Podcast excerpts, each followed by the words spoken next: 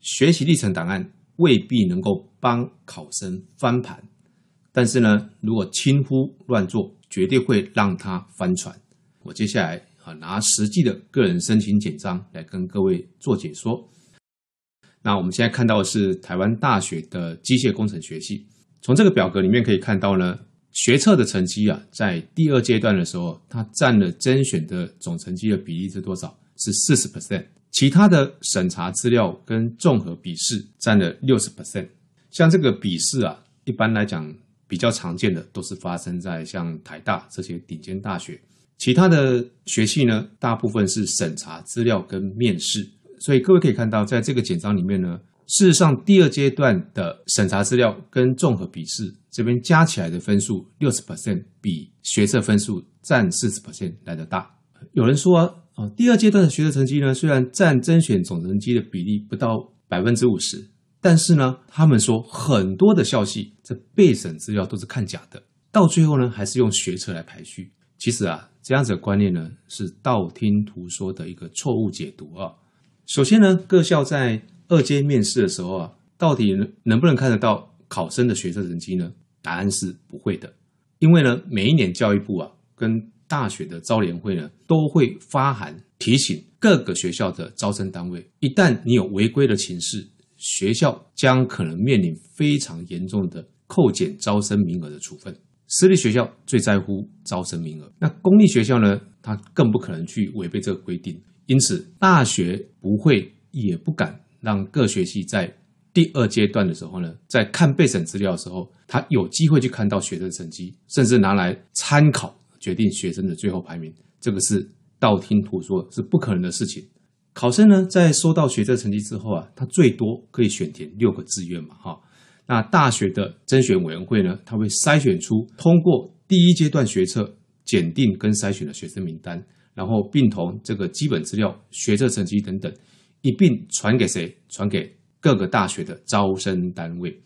各个大学的招生单位呢，他并不会把学测成绩再传给学系哈，他只会把学生的基本资料还有学习历程档案这些资料送到各个学系。所以在这个阶段呢，各个系是看不到他们的学测成绩的。接下来呢，学系有学习历程档案的审查、面试，或者是像刚才有笔试。那审完、考完、评分之后，如果分数差异过大的话，这个一般来讲是发生在像面试啊，或者是资料审查部分。各学系的招生委员会呢，会再度来讨论啊，讨论完之后，结果出炉之后，他会把书审、面试这些成绩呢，送回去给学校的招生单位，招生单位呢，再依照简章上面的占分比重来算出学生的总成绩高低排序，分数最高的就是正取第一名，分数第二高的就是正取第二名，以此类推哈。那外界呢也可能有疑问了哈，如果最后学系看到这个学生的学测成绩啊反悔了，想要做调整啊，比如说啊，他发现。呃，排序三十的学测成绩呢，可能比二十九名来得好。那是不是能够允许他们再回头去调整书审跟面试的成绩呢？答案是不可以的哈，因为你学系送出成绩之后呢，不能够再改，也没有办法去变更名次。那系上呢，唯一能够决定的就是依序录取到谁。假设说这个系它有二十个招生名额，它三倍率计算，总共有六十个人进到第二阶段。那这个系呢，它可以根据他们审查跟面试的结果来决定，它是要录取到五十个，或者是录取到四十个。如果是决定录取到五十个的话，那就是正取二十名，备取三十名。所以啊，这个学系在审查二阶的过程里面呢，是不会受到学测成绩的影响。有的人可能会说啊，那既然看不到学测成绩，那就把第二阶段的学习历程审查呢跟面试。都给他打同分就好哦，让学测最后去决定高下。各位有没有这种可能？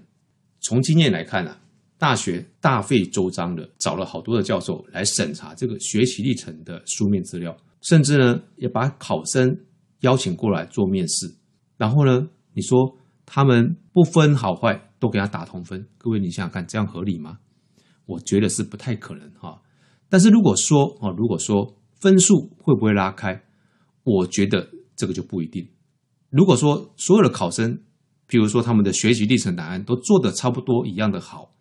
我认为分数大幅拉开的几率并不是很高。你说有一点点的差个一分、差个两分，那是有可能的。但是啊，这边我要特别跟各位讲，就是说，如果你的学习历程档案的资料随便做、乱做，或者是你面试的时候没有准备、答非所问，你的分数呢，很可能就会偏低哈。那各位，你去看刚刚我们那个校系分值来看，从整个占分的比例来分析的话，你的审查成绩或者是面试成绩跟你的竞争者输赢一两分的时候呢，可能比你的学测的单科的积分输赢一两个积分，那个影响的程度更大。啊，各位，你想想看，你准备了好久考试，你的学测好不容易才赢人家一级分，那结果你在这样子可以透过努力就可以拿得到的审查的成绩跟面试的成绩，你却把它给放掉了。我再怎么想都不怎么聪明哈。所以呢，别小看二阶的成绩啊，你好好做，或许大家都差不多，它未必呢能够帮你拉回学测的落后。哦，假如你的学测成绩不是考得很高的话，我想你要靠二阶的书审跟面试来帮你拉回成绩，我认为也不用去寄望太高。但是我要提醒各位，就是如果你做得太随便，你很可能会被判定为是态度不佳，或者是根本乱填啊，那你的二阶的成绩绝对不会高，很可能会让你在阴沟里翻船。即便你的学测成绩有过筛啊，也可能没有办法录取。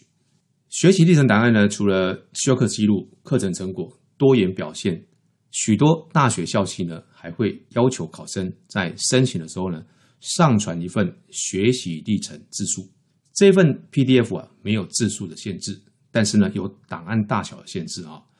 主要它有三个部分：就读动机，还有高中学习历程的反思，以及未来学习计划跟生涯规划。这份文件呢可以说是整个。学习历程档案的总览，或者是说摘要，我认为呢，也是大学教授他们会优先去查阅的一个文件。